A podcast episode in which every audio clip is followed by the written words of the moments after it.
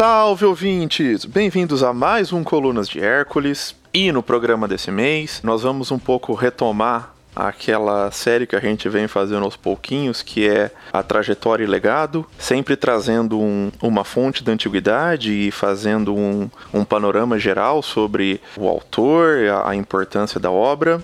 E sobre quem nós vamos conversar esse mês é sobre justamente o marcial e os epigramas para conversar com a gente, para conversar com esse tema, nós temos aqui um convidado muito especial, o professor Robson Tadeu Cezila, da USP.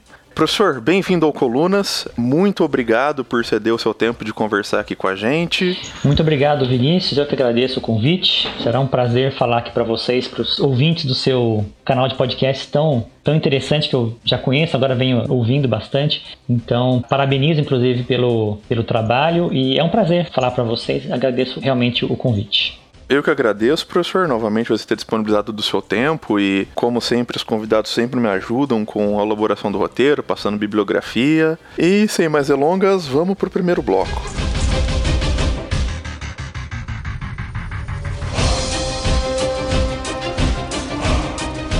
Bom, professor, acho que antes da gente conversar sobre Marcial em si, que vai ser o nosso principal autor, eu acho que a gente tem que definir um pouco o gênero de literatura que ele vai acabar definindo, né? A gente conhece epigrama hoje a partir da obra de Marcial, é, entretanto, essa, essa tradição, essa cultura já existia. E até porque também é importante a gente entender isso para entender o que, quais são as mudanças que o Marcial vai trazer, né? Como nós entendemos hoje por, por epigrama. Então acho que seria interessante um pouco você falar um pouco para a gente justamente sobre o que são epigramas. Né?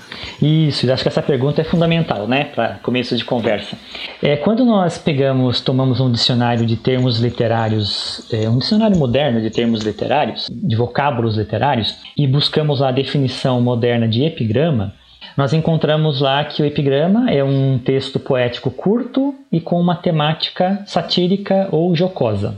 Essa definição, ela, de certa forma, ela é um pouco redutora, né? Porque ela abarca só uma vertente do gênero, né? que é a temática satírica jocosa. Mas o epigrama, na verdade, tem outras vertentes. Ele é bem mais. O epigrama antigo ele abarca temas variados, tais a temática fúnebre, a temática amorosa, a temática votiva, né, dedicatória. O que ocorre é que essa definição moderna do gênero já é influenciada pela obra de Marcial. Né? O Marcial, é, como ele se notabilizou nessa vertente satírica, assim, ele talvez seja o autor que, que, talvez não, com certeza foi o autor que mais bem explorou né, essa vertente satírica. É, a qualidade literária da, da, sua obra acabou influenciando a definição moderna do gênero. Agora, o que é curioso é que o próprio Marcial também tem epigramas que não são satíricos, né? A sua obra tem ali uns 25% pelo menos de epigramas amorosos, fúnebres, dedicatórios, filosóficos, epigramas descritivos, epigramas de encômio, né? de, de elogio, né? A, a figuras importantes, ao imperador, por exemplo, a patronos. A própria obra dele tem uma variedade muito grande de temas, mas como, sei lá, mais ou menos três quartos da sua obra é, é, composto, é, é, composto por epigramas satíricos e de altíssima qualidade, é, ficou que o, o, gênero ficou marcado por isso, né? Então, modernamente a gente fala que o epigrama é um texto curto e satírico jocoso, é, mas na origem ele não era apenas isso, né? E aí não sei, se, se você quiser eu posso falar um pouquinho sobre o gênero nas origens, né? A palavra, o que significa.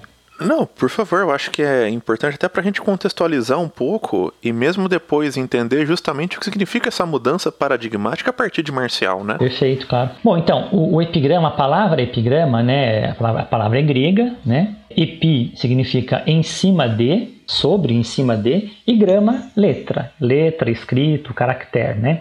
Então, o em grego é epigrama, né? Depois em latim vai ficar epigrama, porque vai mudar a tônica, mas uh, em grego a, tônica é no pi, né? Epigrama. Epigrama, na verdade, é alguma coisa que é inscrita sobre outra, né? É, é uma inscrição, algo que é escrito sobre, inscrito, é uma inscrição.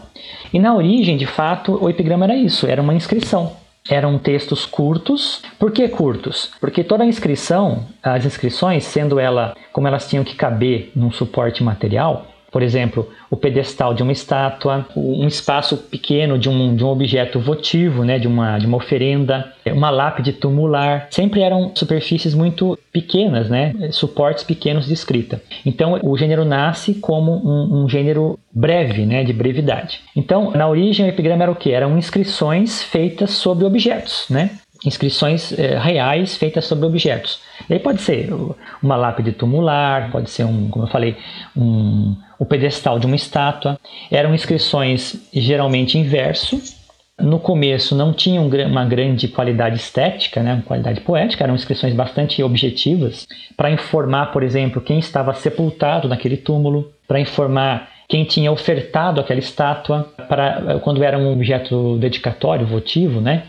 Dizia a pessoa que tinha ofertado aquele objeto e para quem ela ofertara. Então eram informações muito básicas em formato diverso que ocupavam esses, esses espaços eh, diminutos, né, espaços exíguos desses objetos. Isso na origem, né? lá no século 8 uh, antes de Cristo, que são as primeiras, o século 8 é, é, a época em que nós temos primeiras primeiros exemplares de, desse tipo de poesia. Aí com o tempo isso vai evoluindo, né? Esses textos vão evoluindo e, é, claro, aí tem as várias etapas da história, da história da Grécia, em que esse tipo de texto vai evoluindo, até se tornar um gênero poético de fato, né? Então, por exemplo, você tem ali um momento importante, são as guerras, as guerras médicas né, entre gregos e persas. Naquele momento você tem uma, uma grande multiplicação de epitáfios. Né? Por quê? Porque muitos soldados morriam em combate, então faziam-se epitáfios em homenagem a esses soldados. Então, nesse momento histórico específico, há uma grande é, multiplicação, uma grande um aumento né, crescente desse tipo de texto. Perfeito, professor.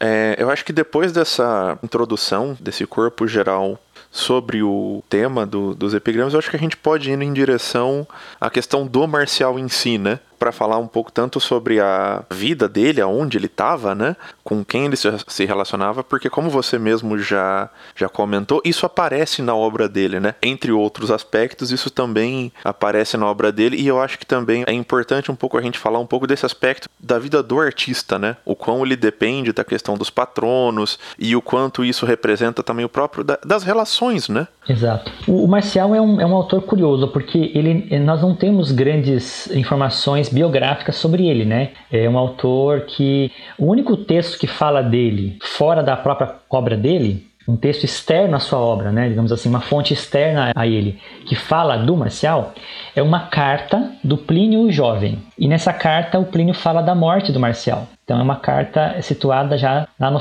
já no, nos primeiros anos do século II né, da nossa era, né? O Marcial ele vai, ele, ele, morre ali por volta de entre 101, 102, 103, 104, né? Eh, depois de Cristo. Essa carta então ela fala da morte do Marcial. Esse é o único texto que nos fornece um dado biográfico sobre ele, é, além da própria obra dele. Aí então o que, que nós temos como dado biográfico? Temos a, essa carta do Plínio e todo o restante que nós sabemos, todo o, o resto do que nós sabemos sobre o Marcial, nós temos que colher na poesia dele.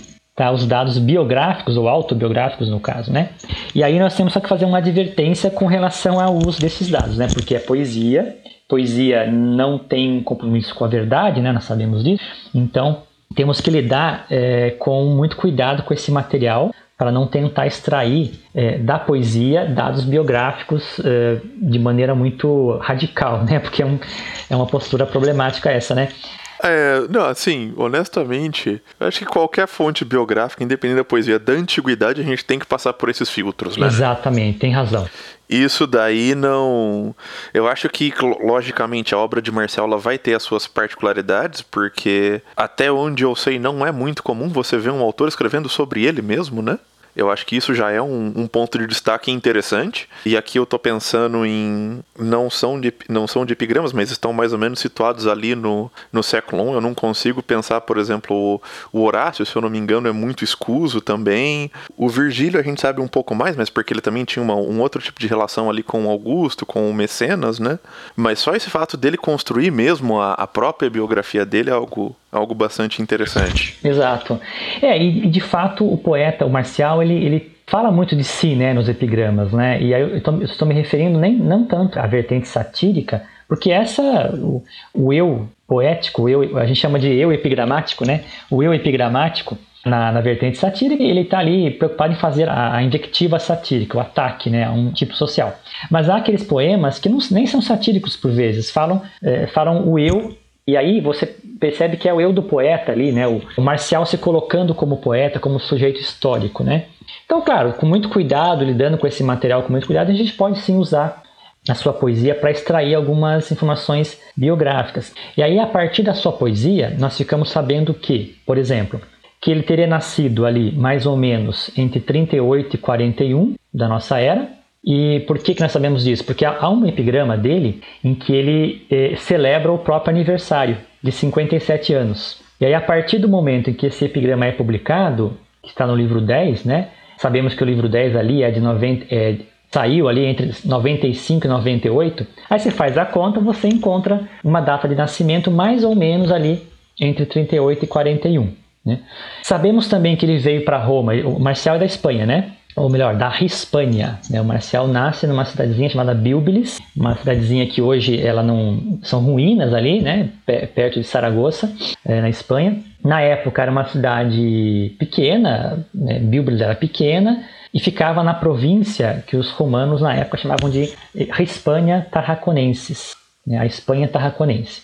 Então ele nasce em Bilbilis, é, essa cidade é mencionada por ele muitas vezes na obra, então é, é, é, óbvio que nasceu lá realmente, esse, então esse dado biográfico é certo, né? Não, não, precisamos confiar disso, né? Ele celebra a sua terra natal muitas vezes na sua poesia. Então ele nasce em Bíblia e, e, e vai para Roma é, no ano do incêndio de Roma, em 64 né, da nossa era. O, o, famoso incêndio que, que as fontes, a, por vezes, atribuem ao imperador Nero, né, aquela, aquela história toda. É, a gente conversou um pouco sobre isso no programa com o professor Faverzani. Faverzani, assim. é, Faverzani, exatamente é especialista em, em, na figura de Nero, inclusive, né? E, então ele vem para Roma nesse ano. E, né, também esse, esse, dado nós sabemos a partir dos poemas, né, em que ele menciona esse fato e a gente faz a conta, tal, consegue entender que ele veio para Roma nesse ano, né? Ele tinha mais ou menos 23 anos em 64, né? Então ele vem para Roma e começa a sua produção poética. Inicialmente, aparentemente, ele escreve sem publicar, né? E aí, no caso, onde fala publicar, né, o termo publicar sempre, sempre entre aspas, né, porque não, não confundimos com a publicação tal como nós entendemos hoje, né. Ele é, começa a escrever e recitar, né, sua poesia, ela é, digamos assim, divulgada a partir de pequenos livros que ele enviava para os patronos e também pelas recitaciones, né, as recitações. Os poemas eram recitados em, em, espécies de, de, de saraus, né, leituras públicas que eram feitas. Né?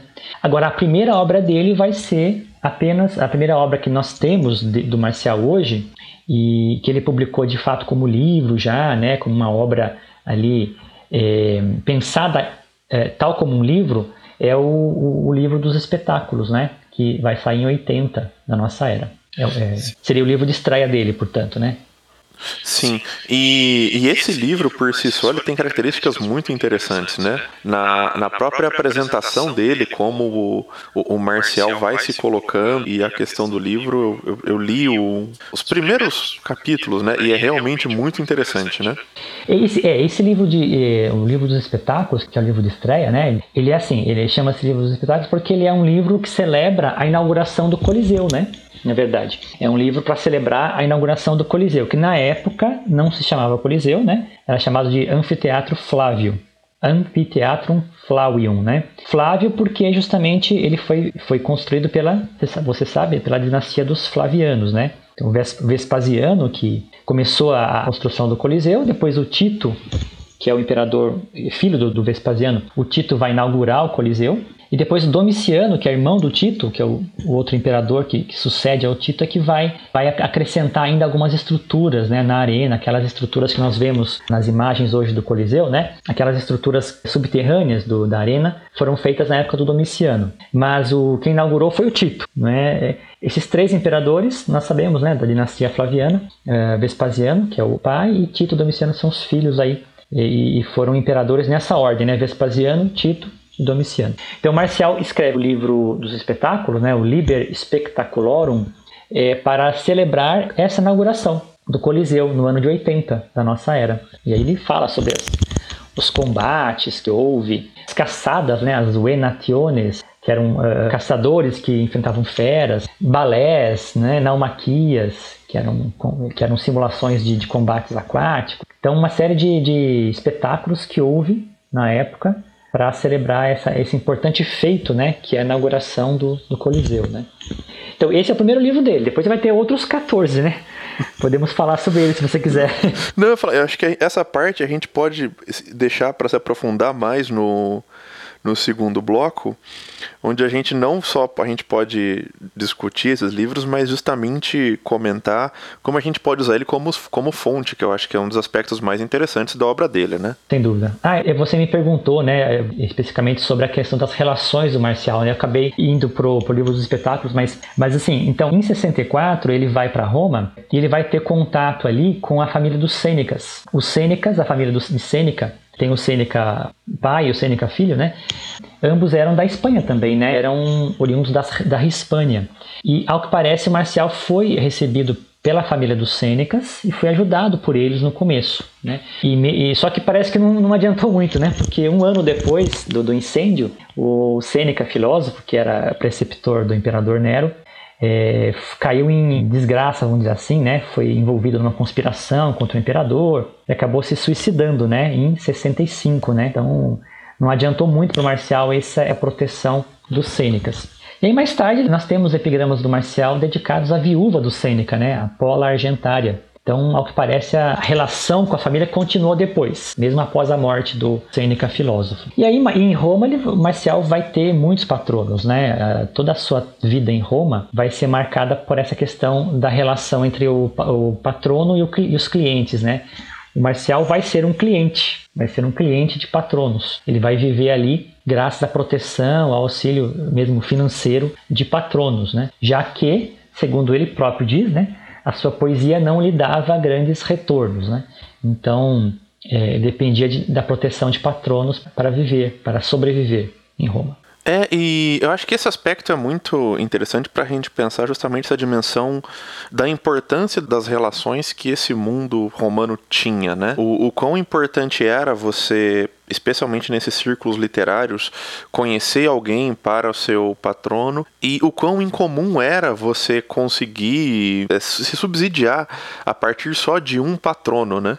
Exatamente, é verdade, é verdade, tem razão. O Marcial, quando você observa a poesia dele, ele tem muitos patronos, né? Não tem um só. Então, ao que parece, ele foi cultivando relações de clientela com muitas pessoas, né? Talvez porque uma só não bastasse realmente. E as queixas que ele faz, claro, como eu falei, tudo isso aí tem que ser um pouco filtrado, porque trata-se de poesia e há um certo exagero às vezes da parte dele, né, em falar da própria pobreza. Então, isso é curioso, porque às vezes ele fala que ele é pobre, mas em outras vezes tem alguns dados que, que ele mesmo diz que fala, poxa, ele não é tão pobre assim. Não, então, acho que assim, é importante dar essa dimensão assim aqui.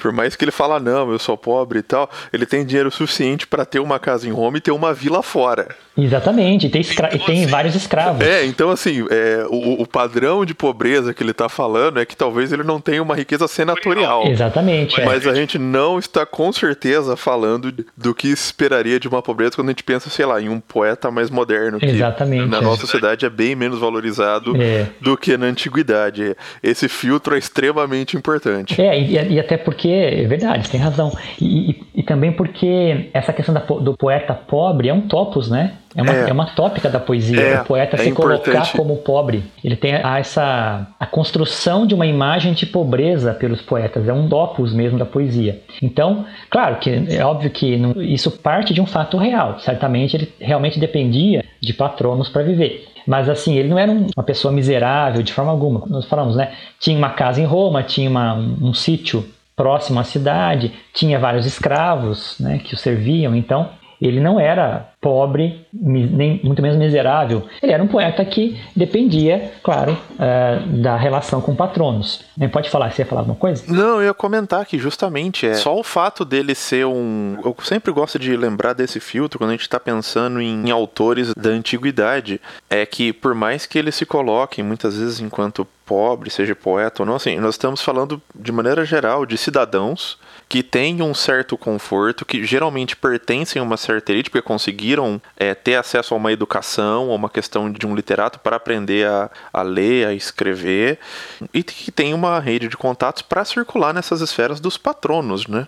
Exatamente, muito bem colocado, é verdade. O simples fato dele ser um poeta, ter estudado, ter dele saber ler, né? Lembrando que, não é, o, o nível de analfabetismo ali era enorme, né? Então, o simples fato dele, dele ser, é, saber ler e ser um poeta, né, mais do que saber ler, ele é, ele é, um poeta, um escritor, então ele estudou. E ele próprio refere né, a, a, os estudos que ele fez lá em Bilbilis, lá, né? Alguns poemas fazem alusão ao ensino que ele recebeu, né? Não se sabe se foi em Bilbilis, se foi em alguma cidade próxima, né? Porque Bilbilis era um pouco pequena.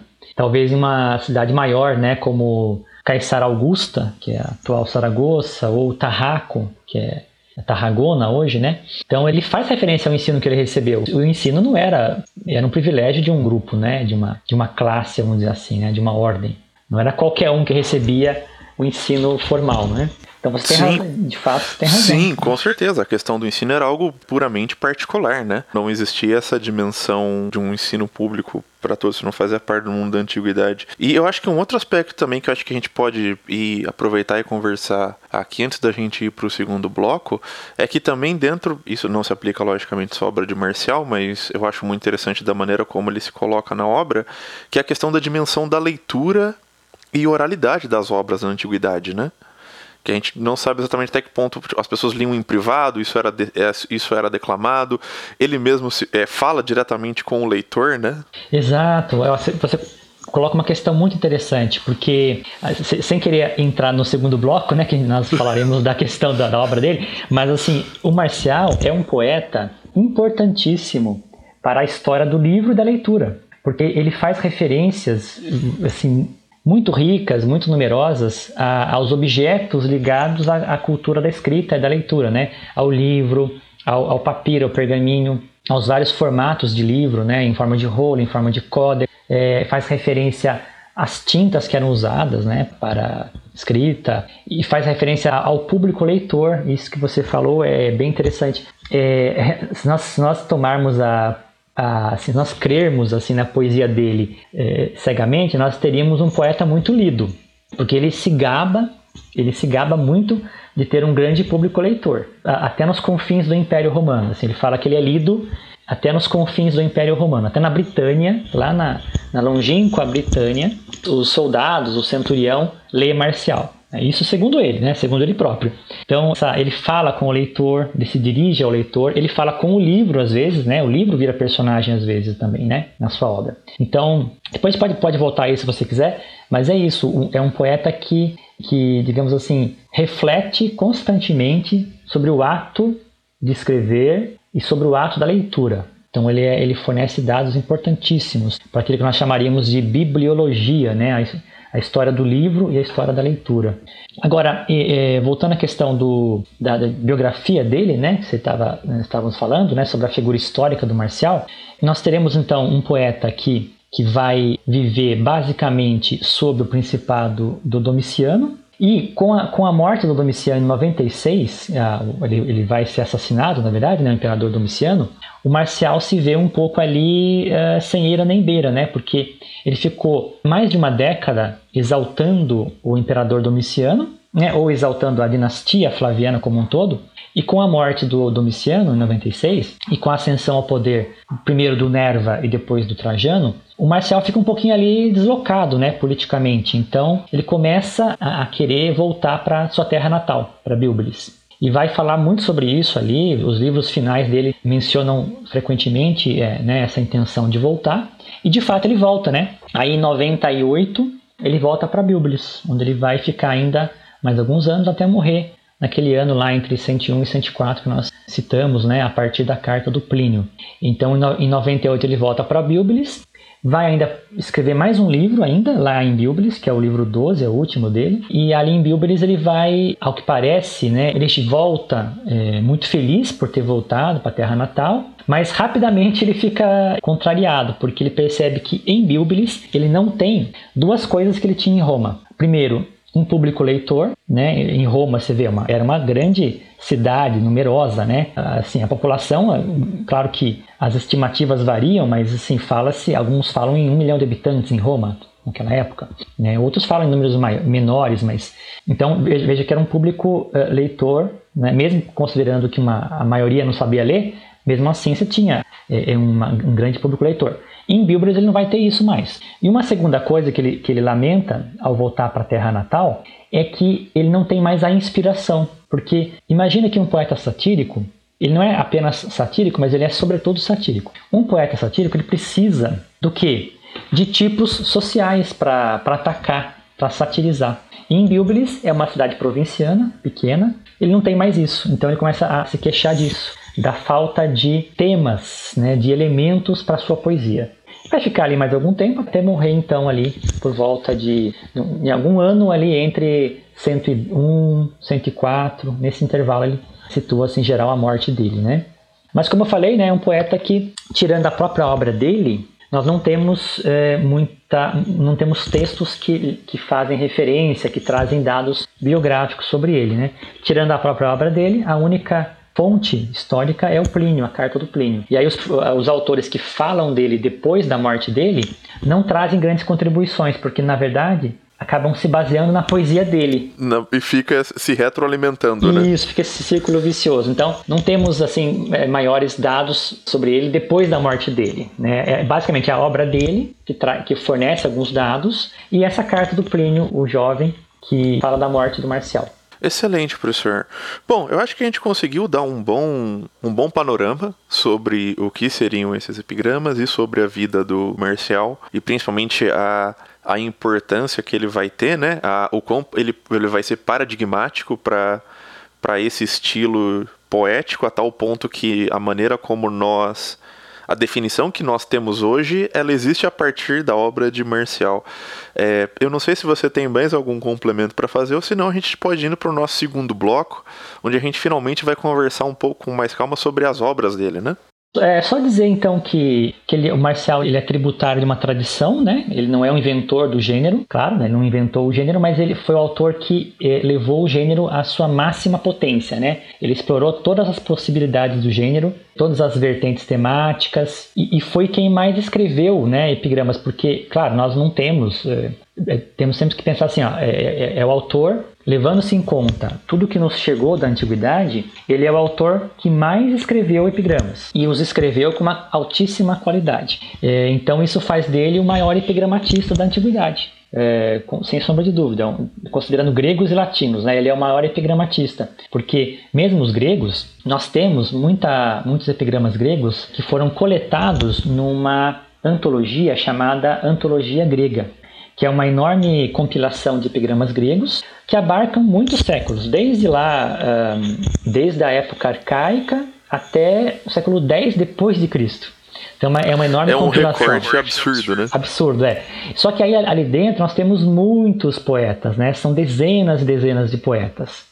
Mas nenhum deles escreveu 1558 epigramas. O Marcial escreveu 1558 epigramas, né? Então é, individualmente é o maior autor de epigramas da antiguidade, tanto pela quantidade de poemas, como também pela qualidade, né? porque ele realmente explorou esteticamente o gênero de uma forma é, é antes não vista. Né? É, então, basicamente, acho que isso é, serve para fechar esse primeiro bloco, imagino, né? essa ideia então de que ele foi o, o maior epigramatista e por isso é que influenciou a definição né, do gênero moderna.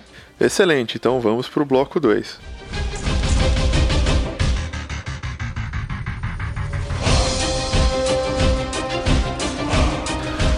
Bom, professor, começando aqui o nosso segundo bloco, eu acho que a primeira coisa então que a gente tem que sistematizar com um pouco mais de clareza é justamente o que compõe a obra do Marcial. Você já falou um pouco sobre a, o primeiro livro que ele publica, né, a obra de estreia dele, onde vai falar sobre a estreia do Anfiteatro Flávio, que a gente conhece como Coliseu. Entretanto, também existem outras obras, né? Sim, sim, ótimo, ótimo. Acho que é importante falar um pouquinho sobre os livros, né? São 15 livros, né? Basicamente são 15 livros. O primeiro eu já, já comentei, que é o Liber Spectaculorum. A tradução é Livro dos Espetáculos, né?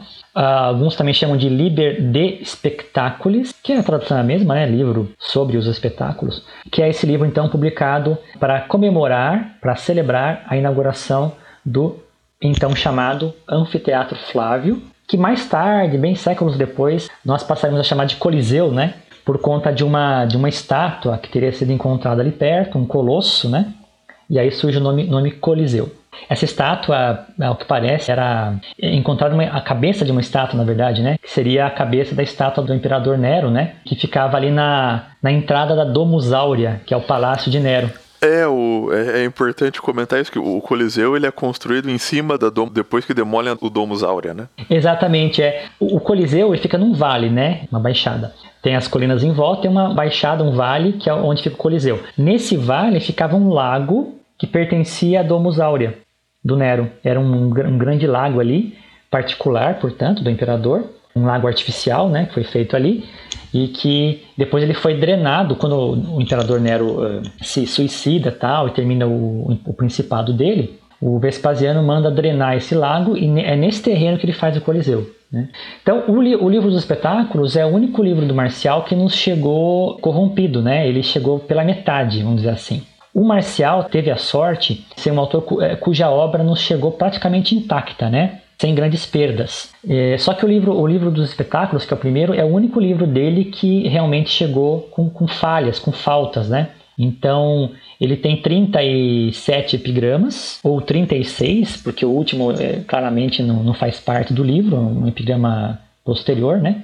E 36 epigramas, quando na verdade a média do Marcial é, é 100 epigramas né, por livro. Então a gente sabe que esse livro chegou para a gente corrompido, faltando partes, né? Ele sofreu realmente na transmissão manuscrita.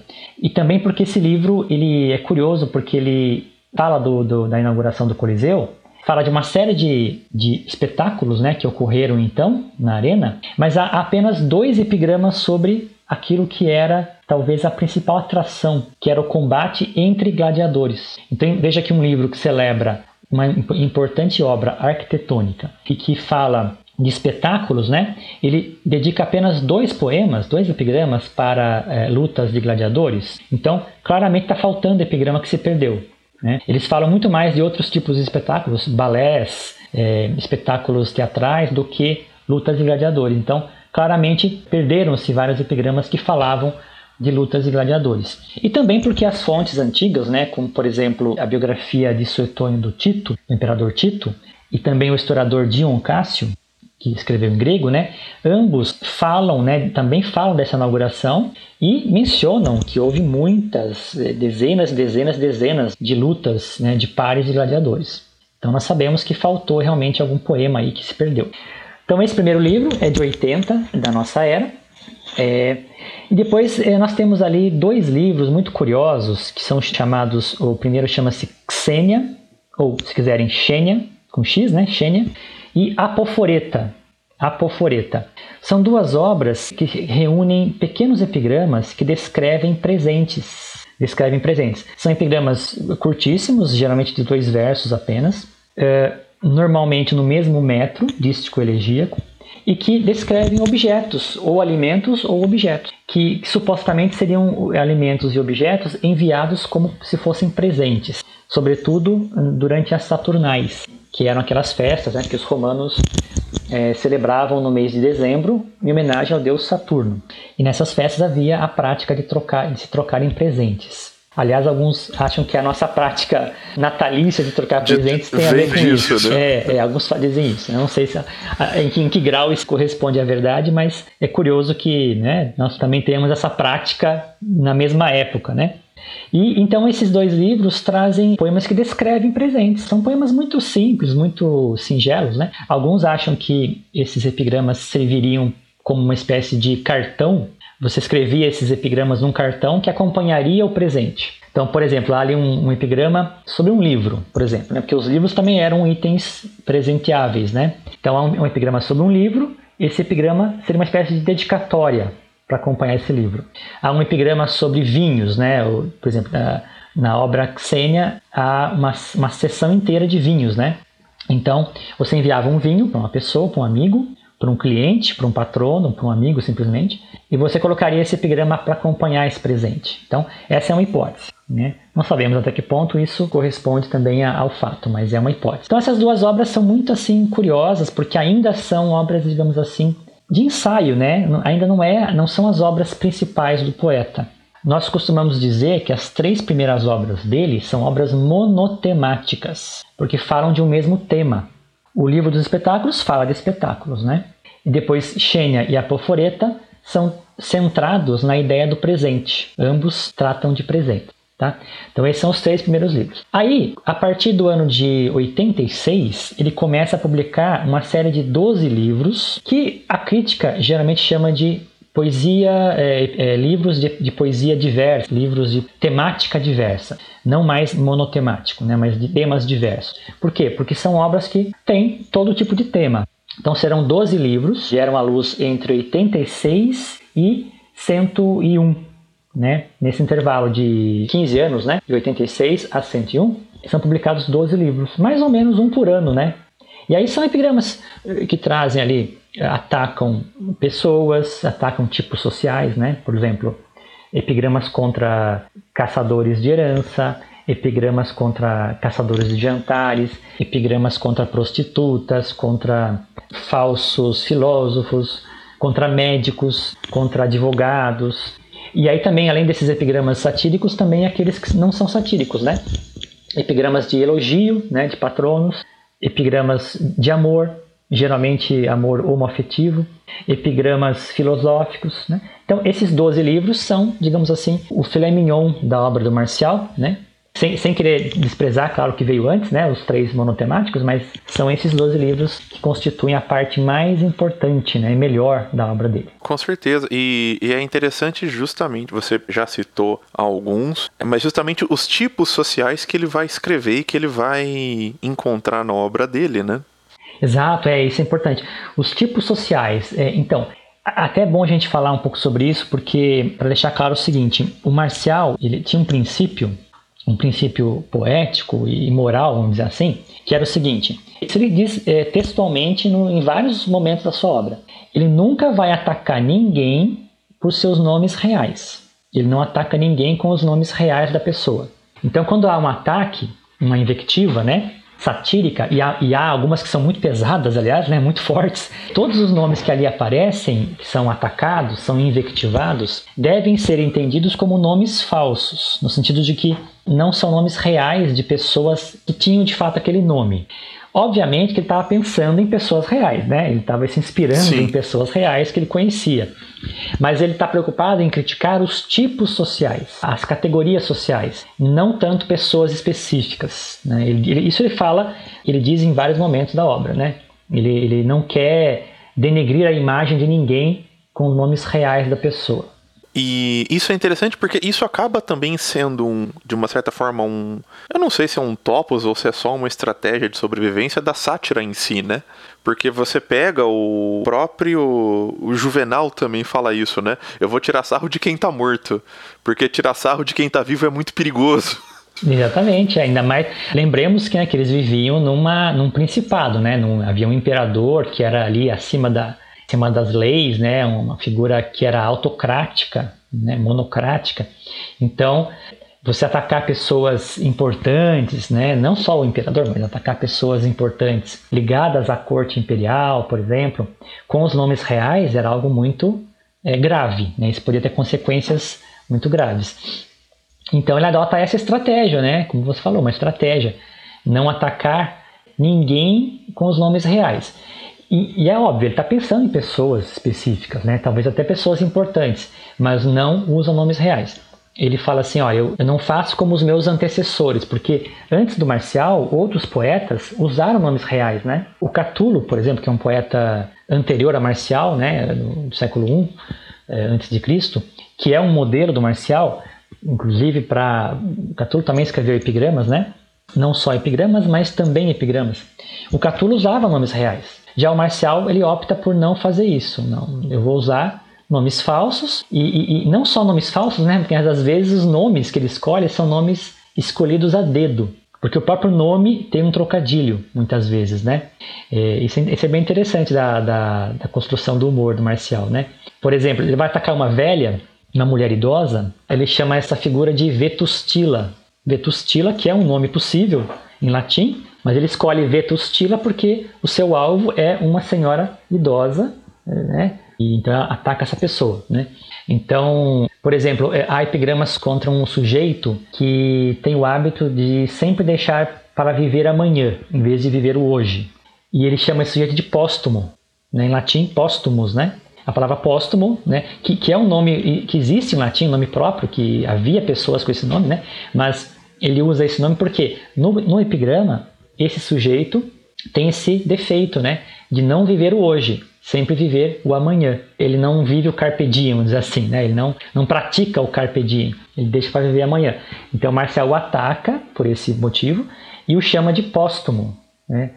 Só que, óbvio, esse sujeito talvez seja alguém real que ele, em que ele esteja pensando, mas é, é, muito mais o tipo social das pessoas que deixam para viver o amanhã em vez de viver o hoje. E aí ele escolhe esse nome, né? Nome, é, e, nome expressivo. E isso por si só já evidencia uma sofisticação muito grande entre uma própria noção de escrita, né? Uma própria noção gramática com, com questão conceitual. E a língua latina permite muito isso, né? Exatamente, é. O Marcial, ele é mestre nisso, né? Ele tem umas estratégias, assim, incríveis, né? Também algumas não foram estratégias que ele inventou, né? Mas digamos que foram estratégias que ele aperfeiçoou.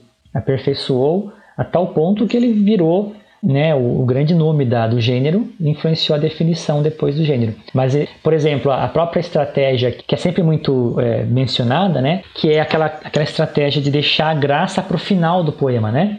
Isso é, é, típico do epigrama, do gênero epigramático, né? Você desenvolve uma situação, normalmente você ocupa a maior parte do poema apresentando uma situação, e aí a graça, né, o humor, a agudeza vem no último verso. Então, essa técnica que eles chamavam de Fulman in cláusula, né? o raio Fulman, o raio na cláusula, no final do poema. Né? Usa também a expressão o veneno na cauda, o enenum in cauda, o veneno na cauda. O veneno né, do epigrama fica no final, na ponta, no fim do texto. Então, essa técnica que o Marcial aperfeiçoou, ele não inventou isso, né? isso já fazia parte do gênero. Isso vem lá de trás já, desde os poetas gregos, né? O Lucílio, por exemplo, era mestre nisso, um, um poeta grego, né? Que, que, viveu em Roma, mas escrevia em grego, né? O Lucílio, e é anterior ao Marcial. Então, o Marcial acabou aperfeiçoando uma série de técnicas que, que já existiam, né? Uma delas é essa, né? Do, a técnica do fecho espirituoso, a agudeza no fecho do poema. Não, perfeito. E acho que a gente pode também se aprofundar um pouco, como você estava comentando, em outros tipos sociais que você comentou que eu acho que são importantes e não dá para para deixar de lado, né? A questão do, do amor homoerótico, a questão das prostitutas que é, fazem parte desse mundo urbano que ele está vivendo enquanto escreve, né? e que ele tanto sente falta na, na Espanha dele. Exatamente, é, exatamente, porque esses tipos sociais eram tipos que ele encontrava em Roma, né? Imaginemos uma cidade tão cosmopolita, né, quanto Roma, tão populosa, em que ele encontrava na rua essas pessoas, né? O, o Marcel é um poeta cortesão, né? Um poeta de cidade, né? Urbano, né? Então, quando ele perde isso, ele perde uma parte importante da sua inspiração poética, né? Então, assim, pensando nos temas dele, né? Ó, pensemos apenas primeiro nos temas de invectiva, de ataque, né? De sátira, de invectiva satírica. Uh, nós temos, assim, epigramas contra caçadores de herança, que é, eram pessoas ali que supostamente cortejavam indivíduos ricos, visando obter algum tipo de vantagem material, né?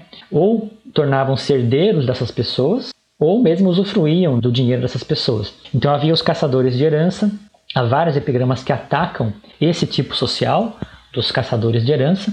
Os caçadores de jantares, também chamados de parasitas, né? Eram aqueles que percorriam a cidade ali atrás de alguém que eu convidasse para jantar. Há epigramas engraçadíssimos sobre esse sujeito, esse tipo de sujeito. É, há um, por exemplo, em que o epigrama, o, Mar, o Marcial fala que o sujeito ficava perseguindo, né? Ficava o perseguindo em Roma em todos os lugares que ele ia e elogiando, né, fazendo aquela coisa meio de, de puxa-saco, né, elogiando o poeta, é, falando dos seus cabelos, da sua poesia, é, é adulando né, o poeta com a intenção de receber um convite para jantar. E aí no final eu, tem uma parte que o poeta diz que até quando ele tá, o poeta está na latrina, está na, nas latrinas, né, na, está na, no banheiro, vamos dizer assim, né, defecando, esse sujeito está lá atrás dele, é, adulando, né, falando com ele, sempre visando obter esse convite para jantar. E no final ele consegue, né, esse convite para jantar, depois de tanta de um dia inteiro de adulação.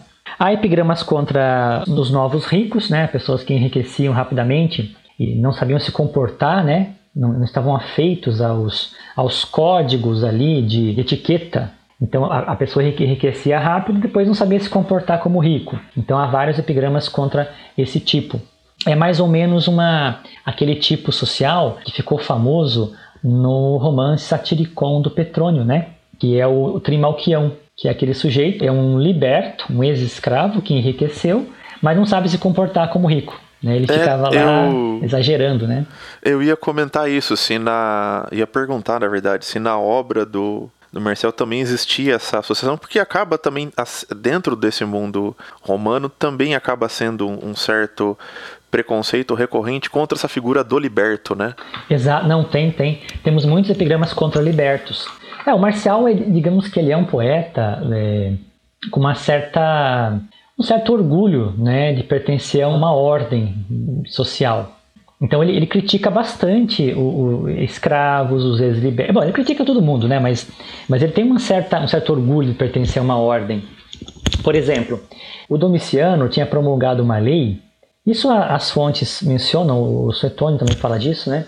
Uma lei, ele tinha reposto em vigor uma lei que reservava lugares no teatro para certas ordens sociais. Então, você tinha os senadores sentavam na orquestra, que é a parte mais perto do palco. Depois das 14 primeiras fileiras, atrás dos senadores, era reservada para os cavaleiros, a ordem dos cavaleiros, os equestres. E o Marcial pertencia à ordem equestre, né? Porque ele, ele recebera uma, uma graça do imperador que o inseria nessa ordem equestre. Então, há epigramas em que o Marcel critica pessoas que não eram nem senadores e nem equestres e que tentavam se sentar nesses lugares que eram reservados. Né? Então, ele, claro, ele, critica isso porque ele próprio era um cavaleiro e sentia a sua, o seu direito né, violado. Então, há muitos, há, há, pelo menos 13, são 13 epigramas contra esse tipo social que tenta se passar por cavaleiro para poder se sentar nos lugares reservados. E aí vem, vem lá um funcionário e manda o cara se levantar e se retirar, porque aquele lugar era apenas para os, os cavaleiros. Então, assim, epigramas contra falsos cavaleiros, nós acabamos, esse seria mais um tipo social, né? Epigramas contra ladrões, contra bêbados, contra prostitutas. Eu estou aqui lendo minha, minha lista do meu livro aqui. Epigramas contra maus poetas, epigramas contra caolhos, desdentados, calvos. E aí aquela, aquela longa lista também que nós temos um grupo ali bem, bem é, é, famoso né, do Marcial, que é aqueles vícios sexuais, né? É, to, vários vícios que são baseados em, em comportamentos. Vícios na ótica dele, claro, né? Não, não na nossa, né? Na ótica dele eram vícios. Comportamentos que ele via como viciosos. Então há toda, toda uma lista de epigramas contra comportamentos sexuais que ele, Marcial, via como viciosos, como errados, como imorais. Então, por exemplo, é, epigramas contra mulheres infiéis ou contra homens infiéis, epigramas contra é, homens com pênis avantajados, né? epigramas contra mulheres idosas que eram meio assim assanhadinhas, né? tinham um certo apetite sexual apesar da idade, moralistas hipócritas, pessoas que se comportavam como é, pessoas muito respeitáveis, mas que no fundo eram não, não eram, né? Tem essa hipocrisia também, né? Praticantes de certas modalidades sexuais que ele via como viciosas, né? Então, eh, na ótica dele, praticantes de sexo oral. Então, há vários epigramas contra praticantes de, de sexo oral. E, e, claro, o que é mais importante, acho que uma categoria muito, muito numerosa, né? Na obra dele, que, é, que são os epigramas contra eh, pessoas, homens, né? Que eram livres, que eram cidadãos romanos livres e que eram passivos na relação com outros homens. Então, esse tipo de, de figura é muito criticado pelo Marcial. Né? Porque na ótica romana, um, um cidadão romano livre não poderia ser passivo na relação com outro homem, né? Isso não era aceito como algo é, ele podia, podia ser ativo, mas passivo Sim. não, né? É, eu acho que isso é. Todos esses exemplos que você deu, eu acho que eles são fantásticos. É, novamente, não se aplica só à obra aqui do, do Marcial, mas eu acho que a, a, ao gênero sátiro de maneira geral, e é um tema que eu gosto bastante, é porque ele revela muito sobre o, os preconceitos da sociedade, né? Exatamente, é, tem razão. É, e, e não só a questão sobre o, os, os preconceitos, mas ao mesmo tempo ele revela que justamente pela questão do preconceito, mas é que aquilo existia. Você pode questionar, você pode, mas aquilo existia. Ele estava é por isso que ele está escrevendo. E, e no caso especificamente do último exemplo que você deu da questão da, dessa prática também é, é aquela coisa clássica. É, é sempre muito interessante ver como os modelos de, de masculinidade e de feminilidade do que é ser homem, do que é ser mulher, eles mudam, eles não são naturais, né? Então pro Marcial ali ser homem não é problema você se relacionar com outro homem, mas a questão tá no, na maneira como você vai se relacionar, né? Exatamente, exatamente. É. Aquela ideia, né, que é, é como você falou, ele, ele, na verdade não é apenas na obra de Marcial. Marcial reflete muito bem isso. Tem até uma, tem uma um orientando que fez uma dissertação de mestrado sobre esse tema, né? O homo, homoerotismo em Marcial que é o Diogo Moraes Leite. A tese dele está disponível, se alguém quiser ler, está disponível é, online. Mas o tema é bem isso, a ideia, né? Um homem livre pode ter relação com outro homem, desde que esse outro homem é, com o qual ele tem relação seja um escravo, né? É, sem barba, de preferência é um escravo que não tenha barba, portanto, uh, imberbe, né? Porque depois que vira adulto não pode mais. E nessa relação, o homem livre tem que ser ativo. O escravo é passivo, o homem livre é ativo. Então, nessa relação entre dois homens, em que, respeitando essas três normas que eu falei, é, tudo bem, não tem nenhum problema. Na ótica deles, a relação entre dois homens é possível e, e aceitável moralmente na, na ótica deles, desde que o homem livre seja ativo e a relação seja com um escravo é, ou com alguém de estado social inferior sem barba, né? Portanto, imberbe. É, nesse caso, tudo bem. Agora, como você falou, bem lembrou, né? Isso quer dizer que, se, mas se havia a crítica a esses indivíduos que não respeitavam essas regras, entre aspas, né, essas leis, essas regras morais, vamos dizer assim, é, é, porque existia esse tipo social, né? Não é porque havia a norma que essa norma não era quebrada. Se há a invectiva, é porque existiam pessoas, homens livres, que eram passivos na relação com outros homens, né? O que motiva a crítica invectiva é justamente o fato de ser passivo, né? Ou de ser ativo, mas com outros homens já barbados, né? Com barba, portanto adultos. Né? É, se, se você não tem a, a digamos, se, se você não fere essa norma, não, haria, não haveria motivo para invectiva. Tanto é verdade que é, há uma outra categoria de poemas do Marcial que não são invectivos, né, não são satíricos, pelo contrário, são epigramas amorosos falam da relação do próprio poeta ou de amigos dele com jovens escravos masculinos, né? Do sexo masculino. Porque era uma relação perfeitamente aceitável, né? Na ótica deles, na, na sexualidade romana. Então, há epigramas muito eh, ternos, muito carinhosos, muito muito singelos que retratam essa relação de amor entre dois homens, mas em que o poeta ou um amigo dele, um conhecido dele, tem um escravo com o qual ele mantém relações homoafetivas. É, e isso, portanto, era visto como algo perfeitamente é, na ótica deles, né, aceitável, e só não era aceitável quando se feriam certas normas, né? Quando se feriam certas normas, aí motivava a invectiva. Perfeito. Eu ia falar, tem mais algum aspecto que você quer explorar? Você quer pegar algum epigrama para dar como exemplo, para ilustrar melhor? Só para a gente fechar essa lista, né, rapidamente assim, eu falei dos satíricos, né? Aí faltou dizer um pouquinho sobre os não satíricos, né? Já citei aqui os amorosos, né?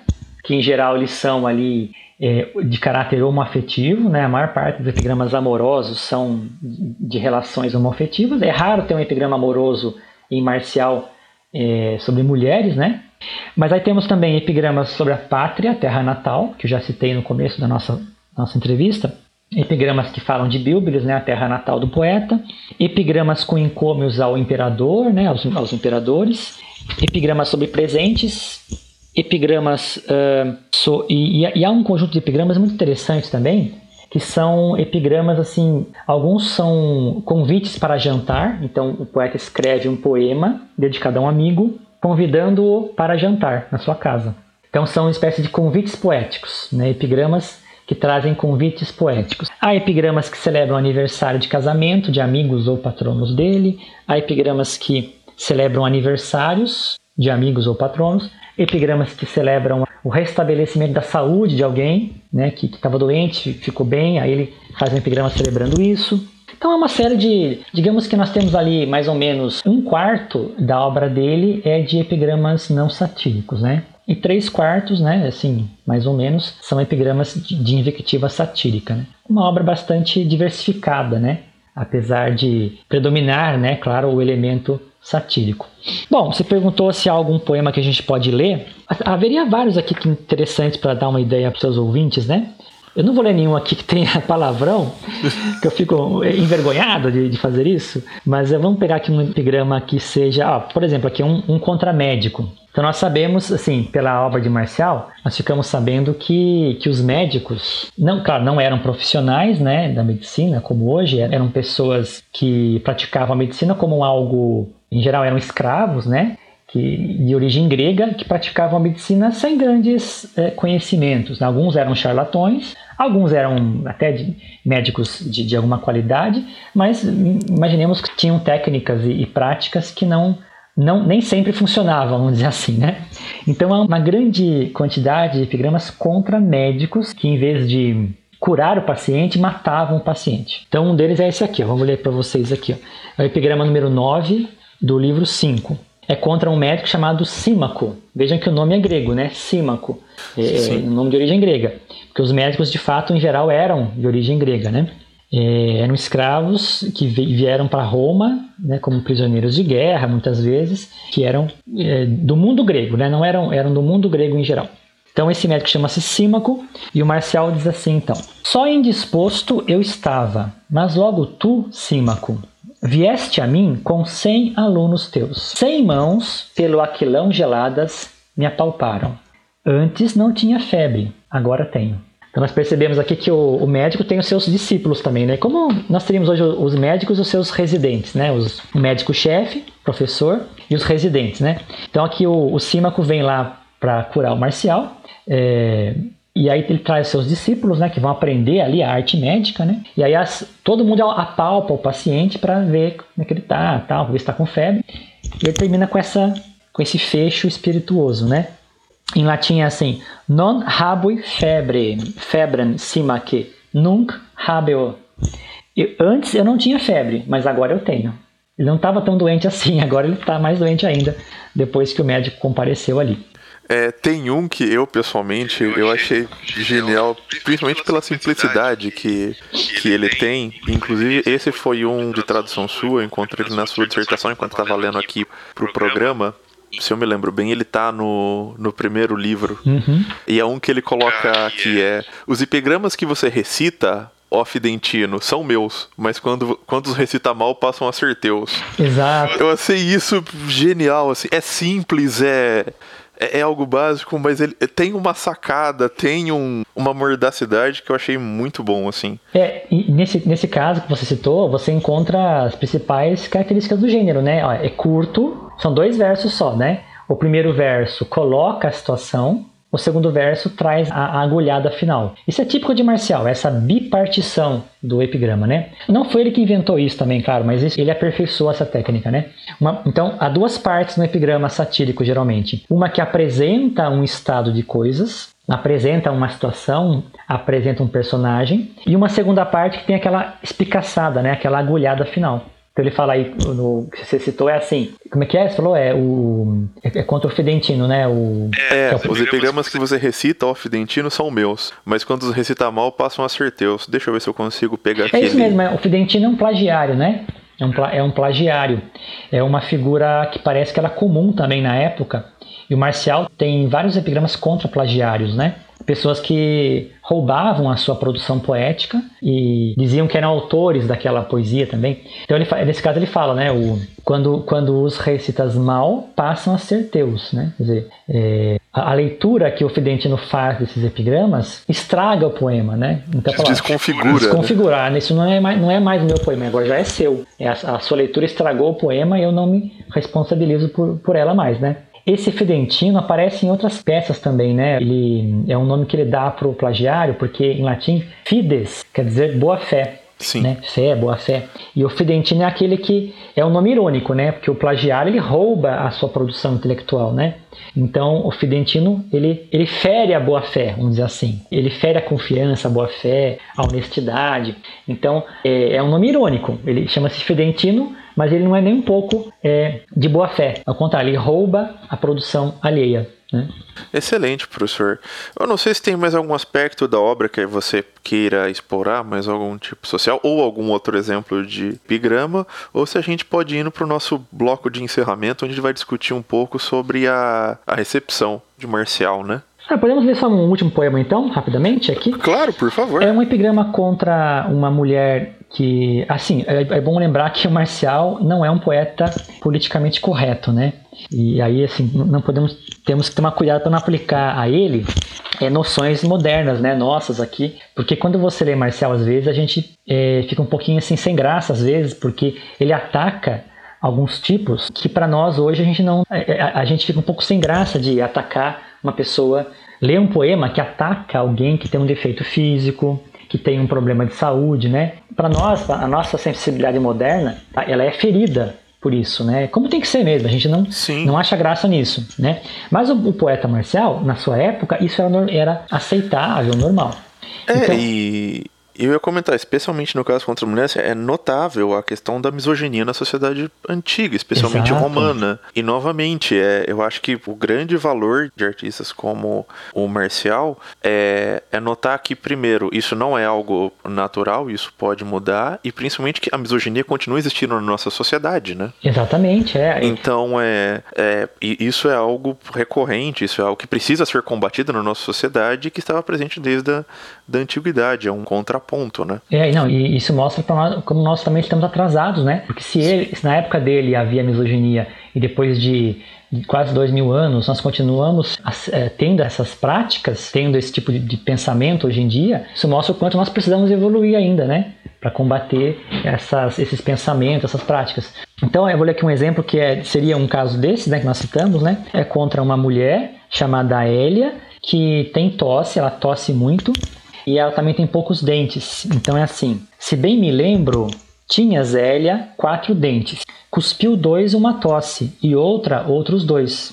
Tossir tranquila podes já dias inteiros. Nada em ti vai fazer terceira tosse. Então ela, ela, ela tinha quatro dentes, ela tossiu, perdeu dois, depois perdeu mais dois. Então ele fala: agora você pode tossir à vontade porque você não vai perder mais nada. Mais nada. Uma, ter, uma, terceira tosse não vai te levar mais nada, você não tem mais nada para perder. Né? Então há esse tipo de epigramas contra também problemas, no caso aqui dentários, né? vamos dizer assim, que, que às vezes nós modernos ficamos realmente é, damos aquele sorriso amarelo, né, assim, sem graça, né, porque a gente não acha graça nisso mais, né, a gente entende Sim. na ótica dele, claro, sem sermos anacrônicos, né, na ótica dele ali, mas que hoje seria uma talvez, né?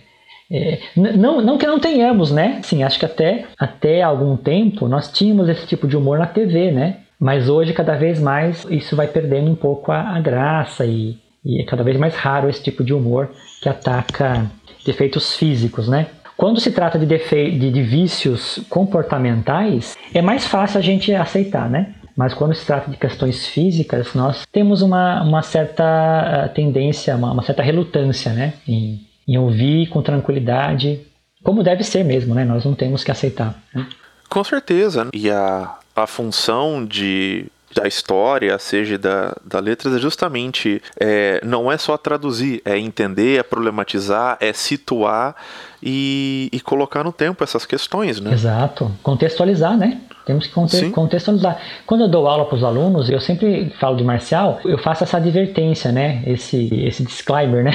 Assim, olha, saibam que é um autor situado historicamente, né, no século I da nossa era. Porque se você não fala isso e alguém tira a sua fala de contexto, pode falar: Poxa, o professor falou isso, olha só o que ele falou. Leu um poema sobre isso, sobre esse tema, olha que grave, né? Então nós temos que contextualizar para que ninguém. É, vamos entender historicamente isso, né? Contextualizando e sem, sem dizer, dizer que concordamos com isso de forma alguma, né? É apenas, é. é apenas um tema, né? Que o poeta explorava.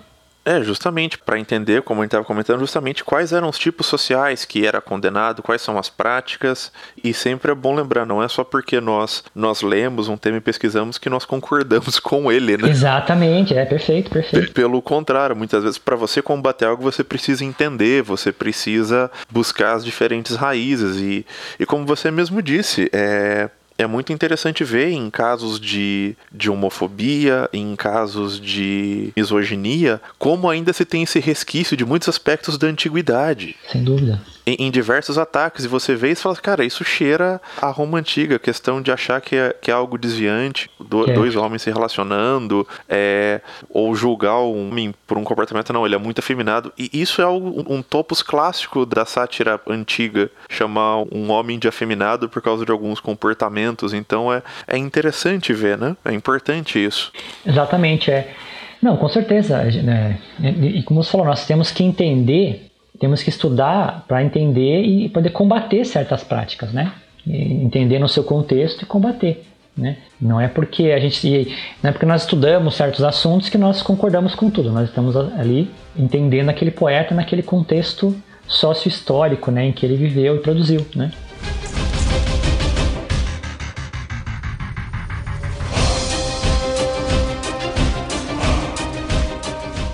Bom, por fim, chegando aqui ao, ao último bloco, a gente vai conversar um pouco sobre a, a recepção de Marcial e a importância disso daí, apesar que acho que a gente no final do segundo bloco já levantou acho que os principais elementos, mas eu acho que seria importante um pouco a gente ressaltar novamente ou aprofundar um pouco mais justamente da magnitude do marcial que ele pegou um gênero que já era tradicional e marcou ele de uma maneira que mudou completamente a definição do gênero, né? Exatamente. Nós falamos um pouco sobre isso no primeiro bloco também, né? É, é, é isso. O, como na sua obra predominou a vertente satírica, acabou que o gênero, né, modernamente, o termo moderno epigrama ficou um pouco restrito a essa a temática satírica, né? Então, se você tomar hoje um dicionário de termos literários, você vai encontrar a definição lá que foca muito na questão satírica, né?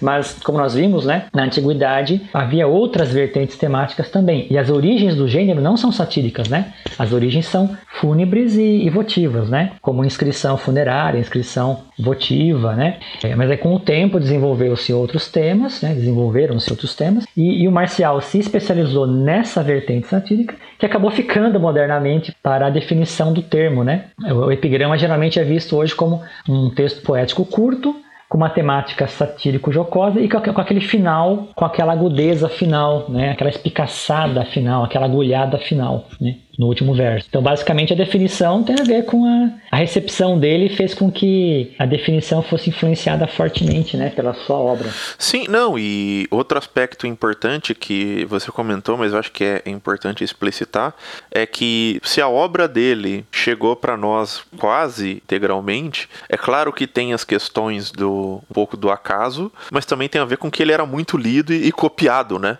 Bem observado, bem, é, tem, tem, toda a razão. O, o Marcial, é, sim, quando você pega, toma a transmissão do texto ao longo dos séculos, ele foi um autor que teve. A gente fala que ele teve sorte, mas na verdade não é que foi sorte. Como ele era muito lido, ele foi muito copiado. Então, na Idade Média, uh, ele foi muito copiado pelos o, o, os monges copistas, os copistas em geral, né? Transmitiram o texto, preservaram o texto, copiaram bastante esse poeta, tanto que nós temos várias famílias de manuscritos. Marcial é um poeta que tem muitas famílias de manuscritos, né? Então a obra não chegou inteira por isso, né? Só o, realmente o Liber Spectaculorum é que sofreu perdas, né?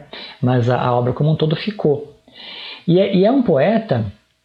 É, é eu, comentei do, dos monges medievais, né, que copiaram bastante.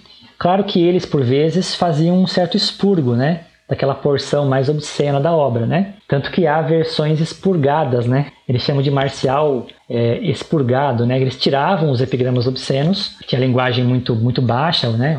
Uma linguagem vulgar, né? Os palavrões mesmo, né? Mas outros manuscritos copiaram também esses poemas, então todos se preservaram, né? Então é a riqueza de manuscritos revela também a importância do poeta. É muito lido e, portanto, muito copiado.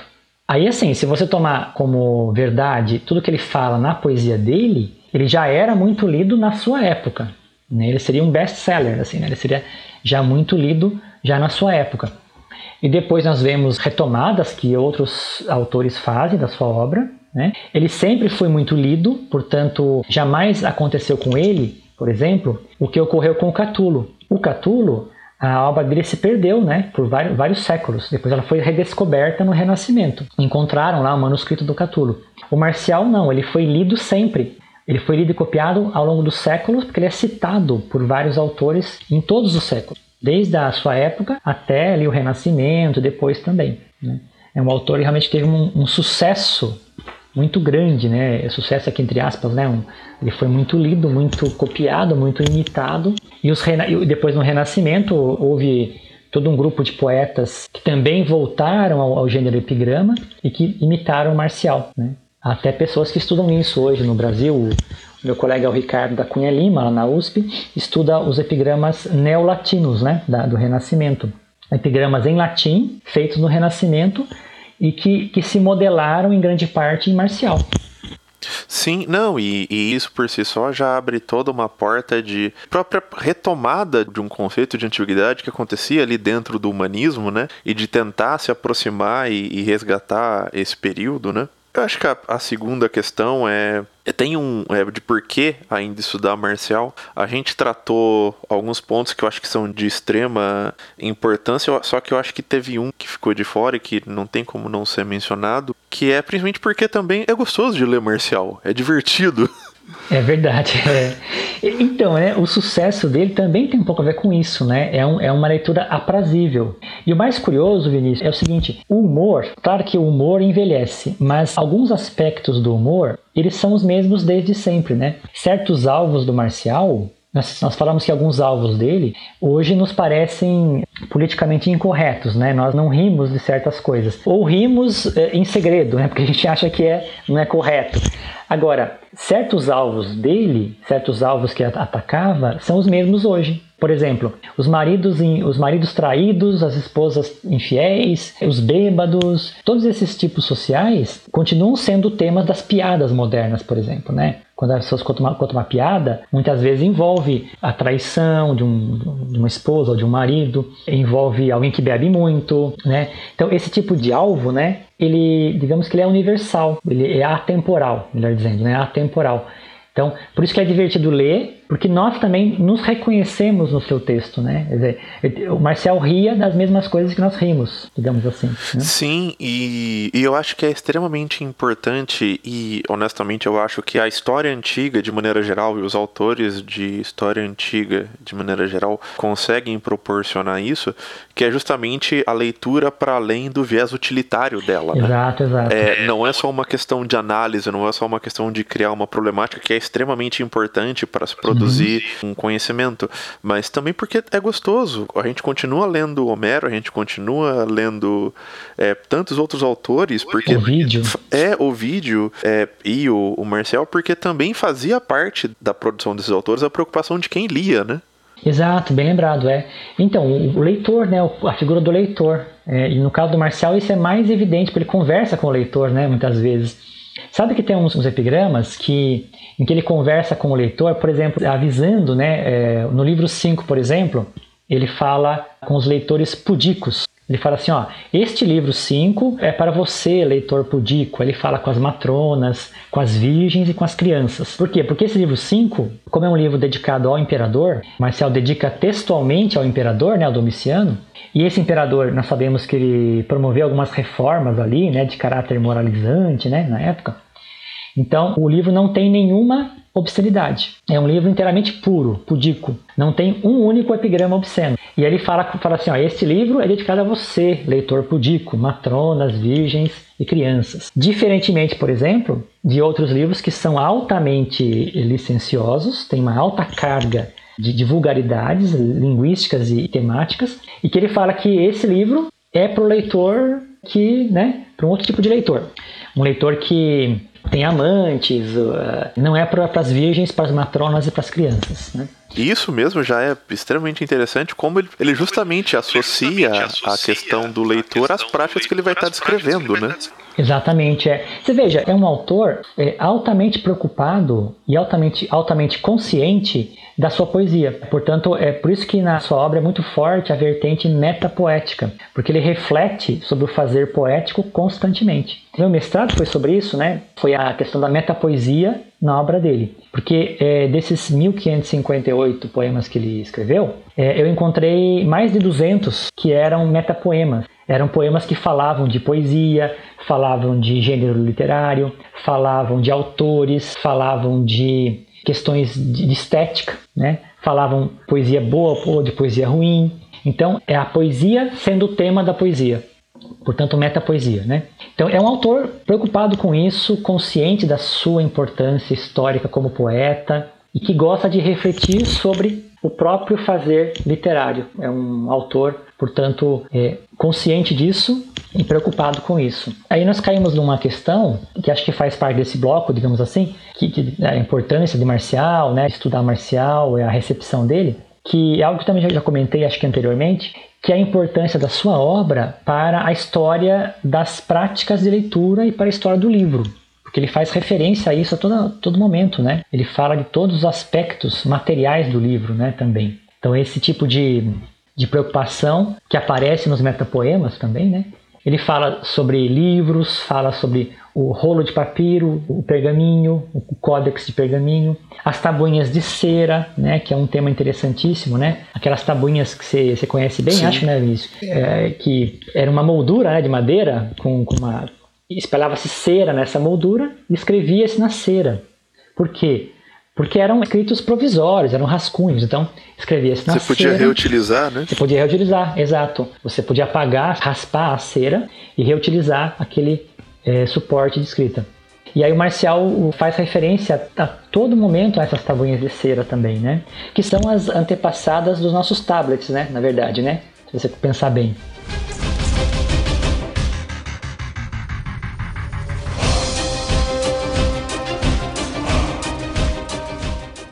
Bom, professor, eu queria agradecer você ter disponibilizado o seu tempo de conversar aqui com a gente. Não sei se você tem mais algum complemento ou não.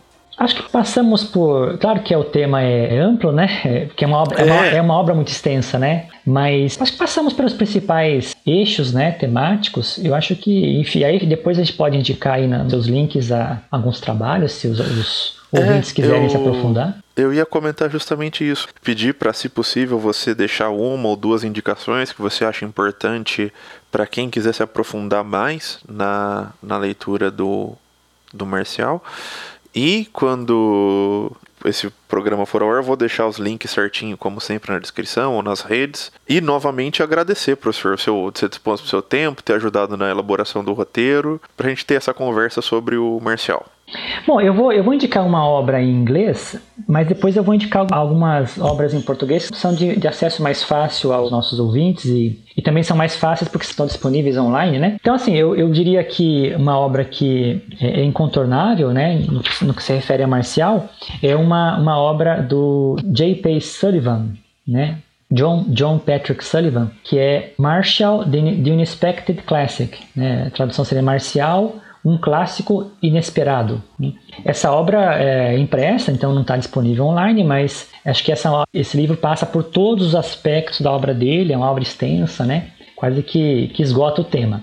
E aí, para, o, assim, para os nossos ouvintes que, que leem português apenas, ou que é, não têm acesso a essa obra que é importada, né, é, poderíamos indicar uma série de dissertações e teses que existem hoje no Brasil, muito, todas muito boas, né, que tratam do marcial. Aí eu vou citar aqui os autores, né, que eu não vou lembrar aqui o nome das teses, mas vou citar os autores. Tranquilo. É, então, vou citar aqui, por exemplo, a, a professora Leni Ribeiro Leite, que é professora da Federal do Espírito Santo. Mas colocando isso no, no, Google vai encontrar, né? Depois a gente põe o link também aqui embaixo, né? Sim, claro. A Leni Ribeiro Leite, o Alexandre Agnolon, que é professor da Federal de Ouro Preto. Então, ambos têm tanto mestrado quanto doutorado sobre marcial. É, o professor é, Fábio Cairoli, que é professor da Federal Fluminense. O professor João Ângelo Oliva Neto, que, que embora não tenha é, estudado marcial propriamente, estudou o gênero epigrama, né? Então, tem interesse também para os ouvintes. E eu poderia também citar os meus trabalhos, também estão disponíveis no banco de dados da, da Unicamp, que é onde eu tive a minha, minha formação, né?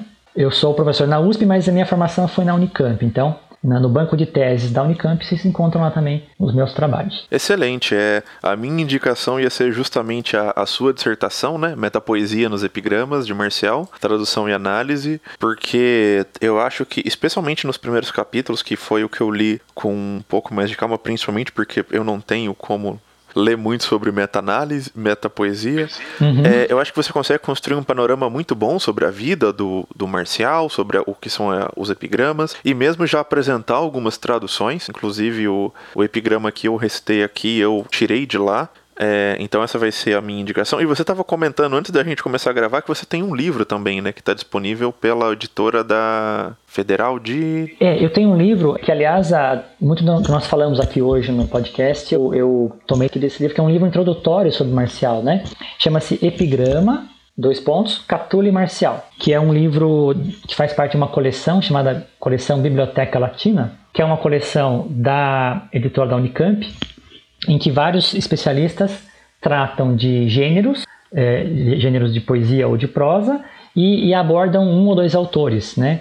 Então, é uma, coleção separada por gêneros, né? Então, tem é, um livro sobre poesia épica, um livro sobre poesia é, sobre teatro, um livro sobre poesia didática, poesia lírica, e tem um livro sobre epigrama que é o meu, né? Então, chama-se Epigrama, Catule Marcial, é pela editora da Unicamp, em coedição com a editora da Universidade Federal do Paraná. Aí, no caso, me parece que está esgotado né, na Unicamp, mas na editora do Paraná ainda tem lá disponível esse livro. Excelente, gente. Também vou deixar o link. Então, professor, mais uma vez, muito obrigado. A gente vai encerrando por aqui. Não sei se você quiser fazer mais algum complemento ou não.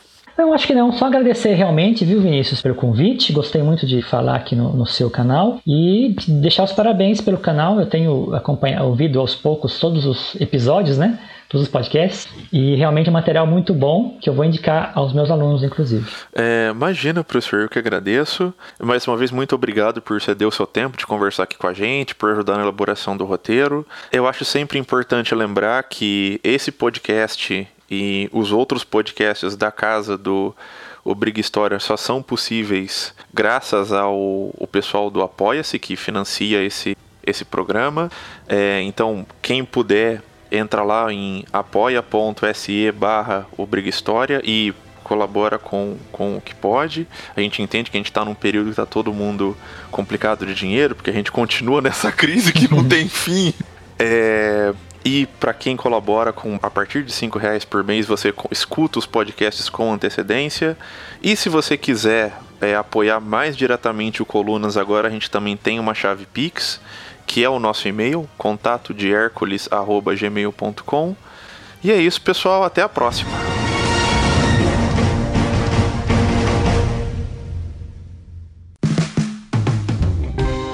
Este podcast foi financiado por nossos colaboradores no Apoia-se. Acesse apoia.se barra e contribua para manter este projeto educacional gratuito no ar.